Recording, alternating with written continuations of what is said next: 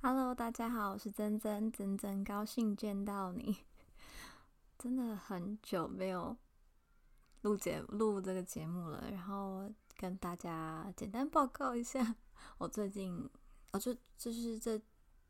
这中间的一些状况跟发生的，就是我自己有一些新的体悟这样子。嗯、其实一开始在做 podcast 的时候，那个时候，对大家如果看到我的第一集，其实那时候台湾的 podcast 还没有真的串起来，所以很多朋友会，就我身边的朋友，他们也不知道什么是 podcast，然后可能是慢慢慢慢的就会开始才广为人知这样。可是那个时候我就觉得，嗯，没关系，反正我单纯记录我的生活，那有没有人听也无所谓。然后就是因为有没有人听也无所谓呢，所以就让我觉得，哎。有没有认真经营好像也无所谓。中间呢，又刚好是因为我在呃实习，然后转现在工作的正职，所以说我在适应我的正职的一些工作。然后呃，去年下半年因为疫情已经比较趋缓，所以又变得比较繁忙一点。所以我在。经营自媒体上就是 蛮松懈，然后也没有什么策略跟目标。我现在也是保持着我不要有太多的目的，就是反正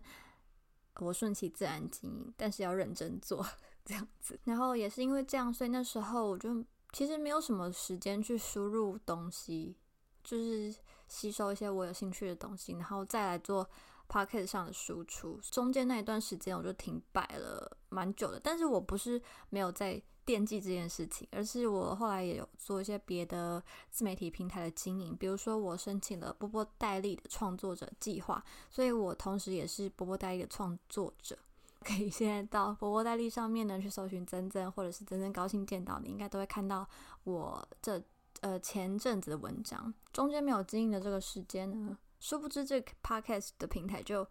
火起来了，所以呢就非常多呃。团队或是本来在 YouTube 上面经营的创作者，他们也转战了这个市场，然后我就会开始有点害怕，因为我发现有越来越多人使用这个东西，那我分享的是不是就变得很没有意义？这样陷入有点这种迷思里面。不过呢，最近开始那个 Clubhouse 也红起来，我就觉得，诶，语音可能真的是一种在疫情里面或是这个时代里新的一种媒体工具。那也许我也可以。只是单纯真正记录我想讲的话，然后呃，给真的想了解我的人听到这些我的频道里的内容也就够了，所以我就觉得好，没关系，那我们就今年重新 好好的振作，然后好好的想一下我要怎么妥善的整合我这些自媒体的平台。好，那也是因为呢，我的。哦，我出社会也已经半年了，就是 有领到青年就业的那个奖金，就是我比我的比我的薪水还要多。但其实在这个过程中，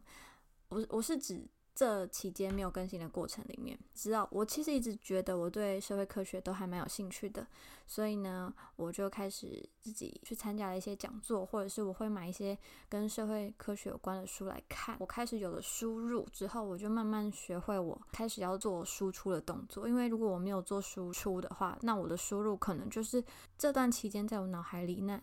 资讯爆炸的时代，那我可能下个礼拜。或是说明天我就忘记了我吸收了什么东西，所以也许这个地方是我拿来记录我的生活，或者是我记录我的知识的地方，那也可以分享给大家。也是因为我出社会已经慢慢的步入轨道之后，我就开始有一些时间，知道自己怎么可以去安排，怎么规划。那我自己也清楚，我很喜欢社会科学的领域，参加了一个。讲座的，其实我是担任他的志工，然后去帮忙这样子。他是一个哲学的讲座，然后虽然他是哲学，不是社会学，不过我发现有很多人文相关的学科都是相互交织的，比如说。法学跟犯罪学啊，或者是心理学，然后其实行销学也都是，就是人类的文化或是一些社会结构有关的，他们都是互相嗯怎么讲，互相堆叠起来的学科。那我觉得哲学这也是里面的一部分，我也不排斥说去学这些东西哦。还有一些政治学啊，大家不会觉得。可以 赚大钱的学科，就是不像医科这样子的东西。觉得 OK，我就多吸收一点。所以哲学的讲座我有去，然后哲学的讲座这个讲座是哲学星期五，所以它是每个礼拜五的晚上七点半开始，每周都有不一样的主题。我已经去帮忙了三次吧，三次三周还四周了。对，然后有听到非常多不一样的主题，那主题也不一定只有哲学，有可能是跟犯罪有关，有可能跟社会议题有关。总之就是我觉得收获非常多。大家如果有兴趣的话，也可以到哲学星期五的 Facebook 那边去看看，他们每个礼拜会更新，就是每个礼拜要做什么样的议题。然后这个组织呢，他们是一个真的很像一个社团的感觉，因为其实他们。可能是我，我到现在还不太知道他们内部怎么运作的。我就是到咖啡厅去帮忙这样，所以我是每个礼拜五下班之后呢，我就 赶快停，就是把车停在板南线附近，然后再搭捷运去善导寺。对，他的哲学星期五都固定在咖啡厅办，所以呢，大家可以也可以去那边聊聊天。好，那我今天呢，想要跟大家分享的主题是，嗯，大家比较。比较冷门，比较可能比较不会注意到的一个议题，它叫做关于那些被漏接的冤狱无辜者们与其家庭困境。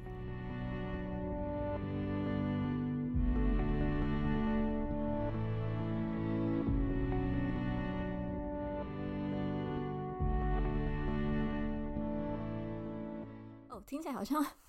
什么教授要讲课哦，还是不要这么 文绉绉好了。但就是呢，那一堂讲座在告诉我们说，呃，被司法误判的一些冤案，那里面的受害者就是无辜者，就是他们是无缘无故卷进这这个。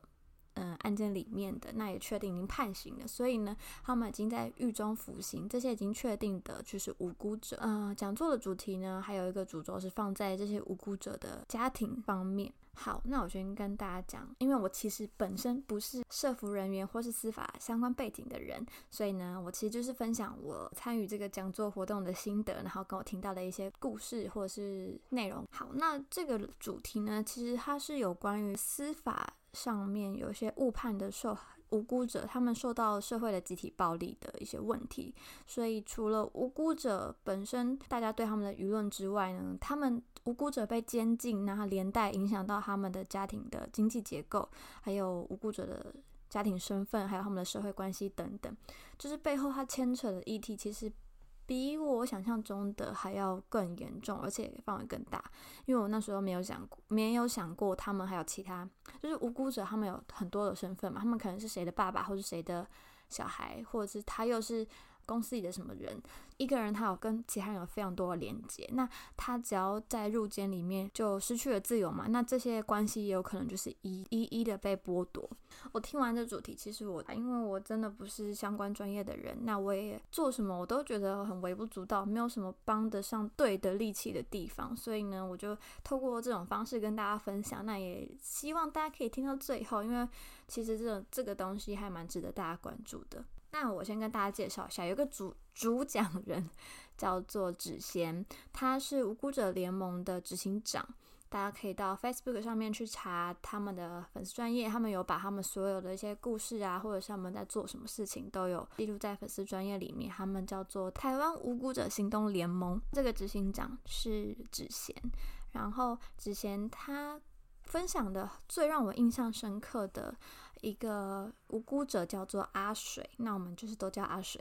好，阿水呢，他是一个在入监的时候之前呢，他就把他两个，他有两个小孩，两个小孩那时候都是国小，那两个都是女生，所以他那时候要入监的时候，就把两个念国小的女儿交给他的老母亲照顾。那他的老母亲是住在苗栗南庄的深山上，因为我本身就是到。都市里长大的小孩，所以我没有办法想象他到底有多偏僻。那我就也是用 口头上的叙述跟大家就是说明，他偏僻的程度是车子到不了家门口的那种程度。然后他们小朋友的家庭本身就是单亲，就是没有妈妈，他们都跟着爸爸。好，所以爸爸是他们家里的唯一的经经济支柱。那入狱之后呢，他的老母亲跟两个女儿，因为都都是非劳动力人口，所以他们的收入来源全部都是靠政府社会局的低收入户的补助。那他们家因为很偏僻，所以他们如果要到监狱去看爸爸的话，交通来回就要花费至少三百块，好一个人哦。他们从家里走到公公车站，再从就搭公车到火车站，再搭了火车之后呢，还要再搭计计程车。大家也知道，就是监狱都会盖在比较偏僻的地方，那他们来回这样往返的交通时间就已经花掉大半天。之外，因为小朋友他们没有能力可以自己去，所以一次去就是三个人去，就是。一个奶奶，诶，不是奶奶，一个呃阿嬷，然后跟两个小朋友，所以对他们来说，这个交通费是很沉重的负担。但是有个重点，如果他爸爸要申请假释的话，其中一项的评比是家庭的家人的支持度。那这个评比的指标是什么呢？家人支支持要怎么看呢？支不支持就是参考他们家人来探监的频率。就是觉得还蛮现实，因为他们就是没有经济支柱了，所以他们就是用很微薄的收入。可是这个收入他们还要温饱。那如果说他们爸爸来申请假释的评比，又是依据其中一个指标，又是依据他的家人有没有来看他的这个频率来说，其实我觉得是很很矛盾又很两难的。所以执行执行长也说，这个家庭他们是弱势中的弱势，就是这个家庭他除了。呃，偏乡的地理位置这个问题之外，其实社社会政府投入的一些资源也有一些限制，就是嗯，各各个行政区域的资源分配就不同嘛。但是他们确实也是受到政府有各种的社福机构的介入。就是呃，比如说有青少年的组织啊，或者是社社福社工，好，所以有各个面向的问题，有不一样的社工来扶持他们的他们家这个案子。不过呢，因为他们的家庭状况就是其实问题也还蛮多的，所以就导致说每个社工他们可能都只能看得到。这个家庭的一部分，另一个社工看到这个家庭的另一个部分，因为他们处理的业务可能是不一样的，那就变成说，我们政府一直都有在帮助他们，可是却做不到一个个真正可以让他们整合起来的资源，就是没有办法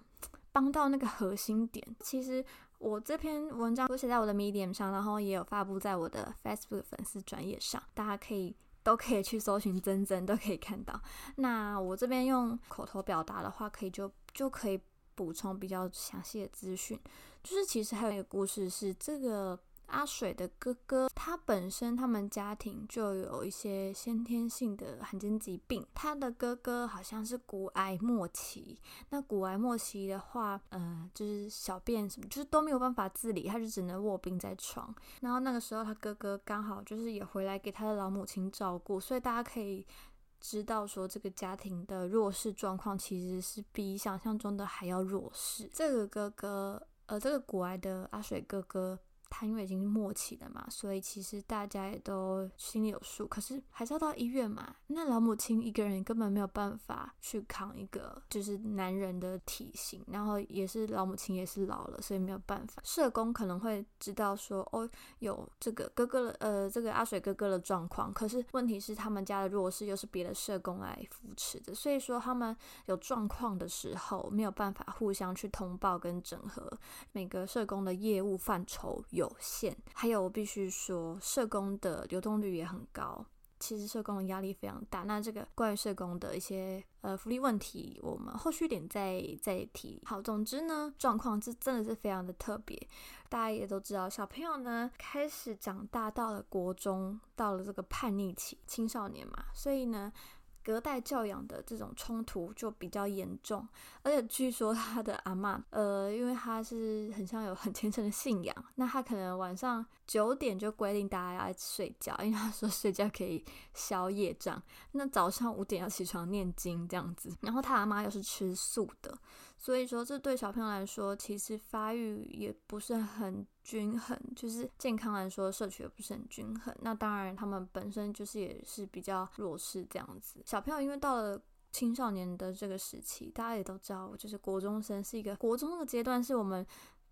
呃，交朋友一个很关键的时期。如果你交了坏朋友，那你可能以后的价值观、社会观，还有你的一些人际关系的一些基础的这种连接，就会是那时候交的那类型的朋友。小朋友他们就会开始，嗯，因为互相比较嘛，那呃，他们两个可能就是会觉得他们也没有，因为没有钱让他们打扮嘛，所以家庭的状况就影响到他们人际上的状况，就是从学校里的这种同才之间的问题，那也是因为他们家的经济的问题，所以就。在人际上也变得很弱势，那我们就开始变得不爱回家哦，因为跟阿嬷有一些隔代教养的问题，他们也不爱念书，所以也不爱去学校。在这样的情况下，他们也理所当然会在外面交朋友。那大家知道，这种时期的小朋友如果在外面不交友不慎的话，非常危险，非常容易走偏。之前执行长也有在这个时候说，那一年好像二零七还是二零一八，这个可能要。大家去去他们的网站上看，这个家庭已经快要分崩离析，因为小朋友也是非常的，就是进入一个叛逆的时期，然后爸爸还在监狱里面，然后老母亲就是身体也是每况愈下嘛，因为就是老人家这样子。其实看的就是这是一种很无奈很心酸，因为你会觉得小朋友也许如果阿水没有入狱的话，也许小朋友就不会到今天这样的这种地步。所以那时候呢。之前执行长他也非常的担心小朋友会跟那些犯罪人口走得太近，那那时候就是情况非常的危险。重点是呢，还有一个问题是青少年的可以安置一些青少年，让他们去有一些正常休闲管道的一些地方，政府有一些这种这种场所嘛。嗯，苗栗只有一间一个地方，所以他们小朋友又不可能再翻山越岭的到嗯青少年的，就是。正常的娱乐场所那边去做一个跟大家有点互动的连接，所以说地理的位置还有家庭的状况，其实有时候你会觉得这就是一种社会阶级的复制。那你看得见，你就明明看见了这种社会阶级，可是你却打不破。这是一件我我让我觉得很无奈的事情。最让我揪心的，就是让我比较心疼的是，之前执行长在跟小朋友互动的时候，好像是姐姐吧，还是妹妹，我忘记了。他们他说。呃，执行长在跟他个小孩讲话的时候，就是好像夏天，然后他们是住那种铁皮屋的样子，就是很热，然后长头发，然后他就已经在冒汗了。可是之前告诉跟在跟他讲话的时候，他就把外套穿起来。那没有人看他，或者没有人跟他讲话的时候，他就把外套脱掉。等到有人 在跟他讲话，他要把外套穿起来。我这个时候我听到这里，我就觉得很奇怪，就是。怎么是因为他有没有安全感吗？还是怎么样？结果后来发现，原来是哦，女孩子发育了，她的她的就是生理就是开始不太一样了，所以她就会开始有点自卑，然后有点没有自信这样子。所以呢，她的第一件内衣是这个无辜者联盟的紫贤执行长带她去买的。但我自己觉得啊，就是像同样是女孩子，在我们第一次发现自己的呃第二性征。开始有不一样的时候，以及我们第一次的生理期的时候，如果没有人告诉我们说这些都很正常的话，你会对自己的身体觉得很困惑，然后你也会觉得很无助，就是怎么会变这样子？就是虽然说学校里可能会有健康教育，可是其实女生啊，第一次生理期可能。在国小五六年级就来了，然后发育也是在那个时候就发育了。但是国嗯、性教育是在国中，健康教育在国中的时候才比较扎实，也比较完整。好，所以我觉得这个东西是写实的例子，就是让我很心疼啊。对我而言呢，就是第一次买内衣，还有第一次使用卫生棉，这个对我来说就很就是一种象征，就是从女孩变成女人的第一步。我觉得这是一个很有仪式感的事情，然后这件事情是由之前他们团队带带着他们家姐妹完成的。这样，那除了偏乡还有隔代教养的议题之外，其实这一个最根本的内容就是关于司法上的正义的问题，因为。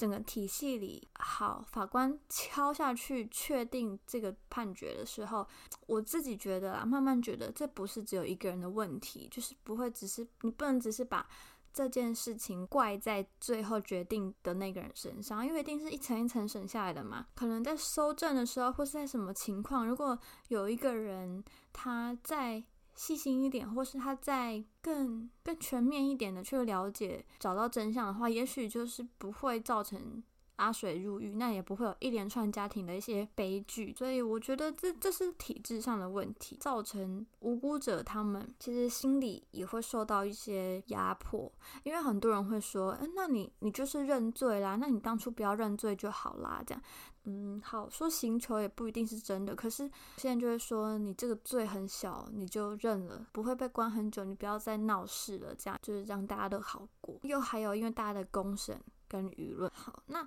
无辜者怎么界定？其实当时在那个讲座里，有人在最后 Q&A 的时候有问，但这一点呢，我就没有在这边琢磨，因为我觉得大家都可以到网络上去查一些无辜者是怎么定义的。这个组织他们也是。帮助已经被确定是列为无辜者的人才去帮忙他们，不会只是说，哎，我我很无辜，我是无辜者，就就这样去帮忙，并不会。好，虽然到最后啊，司法会还给他们一些清白，就是嗯无罪的释放，可是这些被关的时间，你除了影响到他的自由，你影响到他的人生一些很美好的时光，或者是他在可能在这个时段里面。可以做更有很多很有意义的事情，他也可以建立好他可能身为父亲的身份，身为职呃职员的身份，他可以创造更多的收入。但是呢，因为这样的误判造成一连串可能造成的悲剧，但是在司法的制度上却没有去解决这个真正的问题。比如说，对于无辜者的赔偿就是几千万，你可能会觉得几千万已经很多了，关个十年可以拿到三千万。但是无辜者他们要复归这个社会，是一场很是一条很漫长的路。也就是说，他不用重新去适应这个社会嘛？你光是好，你光是一个礼拜。我们社群上可能就不一样的变化，或者是嗯，我们的演算法就有可能有一些改写的一些机制。何况你是十年甚至更长，他们回来这个社会里面，还需要做很多的一些心理上的建设，还有他们职能上的的一些再训练。他有可能没有被关的话，他就可以好好的升上可能一个位阶，但是他现在已经没有累积他的一技之长了嘛，中间都没有在做。这种劳动力的工，就是呃，应该说中间已经没有再继续工作，没有再跟社会有一些接触，他要怎么去适应？一下子把他丢回到工作岗位上面？这些就是他们没有工作经验的累积，他们其实要回归这个社会，不是说你给他几千万就想回去就回去了，就是其实是一件很不负责任的事情。如果你只是想用钱打发他们，那我们可以怎么样帮助他们？也许呢，我们可以让他们有一些呃心理层面的一些管道，可以在他们无罪释放之后去做更健全的补偿。还有一个蛮有趣的是，大家也都知道，真正有罪的被关出来，就是已经呃刑期满了。释放出来叫更生人，那他们在那种职训中心，其实都可以得到一些跟受训有关的补助。那有一些比较善尽社会责任的一些企业，他们有可能会雇佣这些更生人。可是呢，这些无辜者，他们就是没罪啊，他也不是更生人。更生人是有罪，然后服刑服期满了才出来，所以有时候就是讲到这里会觉得，我好不容易放出来，我好不容易证明我是无罪的，但现在我什么资源都比那些更生人还要少，所以就是无奈。好，那无辜者他们在入狱期的期间，他们这种劳保的东西。也已经中断了，所以其实他们的退休生活是很没有保障的。你觉得三千万对于整个赔偿来说很多吗？如果没有冤案的话，政府也不需要支付这笔赔偿金，而且呢，也更不用再因为误判，所以去投入本来就不需要承担的社福成本、社会福利的成本。这笔赔偿金还有它相关牵连的社会问题，刚好就是我们全民买单。那。之前那时候说了一句话，就是只要是网子，就一定会漏接。嗯、他们团体知道说，社会安全网还有这种呃司法的这种法网里面，一定会有一些被漏接的人。那他们这个团体在做就是接住这些被漏接的人，担任无辜者跟他们家庭的桥梁。可是你可能没有看到他们在投入这个第一线支援，有一些 NGO 团体跟社工啊，或是相关的这种就是从业人员，他们还有一个面临到的威胁是替代性的创伤。那替代性创伤，大家也可以去 Google 看看，对他们来说都是一些挑战。我前面有提到关于社服人员的这件事情啊，其实我嗯、呃、也有小小的呃心愿，也不是心愿，就是我希望我可以去做帮助到社会上的人的事情。可是，在台湾，社服人员的专业性其实很高，但是他们的福利跟待遇没有很好。我之前大学的时候就听到我们班导师跟我们分享，好像有一个。也是非盈利、非盈利组织，他们就是为他们的员工盖了一栋新的宿舍。那听说呢，就是一定是也是花了一大笔钱去盖宿舍。那这时候呢，有些捐以前捐赠给他们资金的人就开始反弹，说：“哎，我这个钱又不是要捐给你去盖你们的宿舍的，我是要捐给那些需要帮助的人。”问题是，那些需要被帮助的人，是不是需要有人去帮助他们？我是说，实质上去帮助，不是你好像高高在上的丢钱过去，哎，然后就可以拿到一个善款的收据这样子。我觉得有些人他们捐赠，可是他们不知道社服人员或是第一线在做这些，钱可能只是他们拿来温饱的东西。他们要付出真正的工，他们的工作要付出的是更多的关怀跟热情，还有时间。这种 NGO，尤其是像这样子相关的团体，他们可能都是常会有紧急状况的，尤其是你可能。嗯，家庭有人突然间想不开，或者是怎么样，他们都几乎是要跟着个案的家庭情绪在奔波。所以呢，有时候你会觉得，哦，我只是捐个钱，那些真正付出的人，就是那些需要薪资来温饱的工作人员啊。所以，我其实觉得帮他们盖宿舍也没有不好，只要他们的这个 NGO 团体，他们募款的资金以及他们使用的资金透明而且公开，可以清楚的交代给所有赞助他们的人，我觉得这样就好了。没有人去贪那个钱就没有关系。那你要说，呃，非营利组织真的非营利吗？我只能说，他们不是以盈利为目的的组织，他们当然是以助人为本的这种。初心，可是他们有家庭，也有小孩，也是别人的小孩，那他们也需要温饱肚子。凭什么他们没有办法有一个好的宿舍环境，或者是没有一个比较稳定的收入呢？而且他们的工作时数又这么长，他们做的有些工作呢，有些个案，其实对他们来说是心理的威胁是非常大，因为会有一些你不愿意看到的事情发生。那这些这些社工，他们也都是需要有。心理的智商来写辅助他们继续振作起来，那继续为更多的个案服务。其实这个东西呢，我觉得比起呃无辜者联盟他们本身，我觉得大家应该要更关心，说我们是不是应该要更重视这些在为一些弱势的人服务的这些人的。我觉得应该要尊重他们的专业，然后大家都很辛苦，我的力量很小，所以我也只能协助他们曝光，然后或者是说希望推广，大家可以更在意这个无辜者的议题，可以大家一起来监督这个司法改革的部分。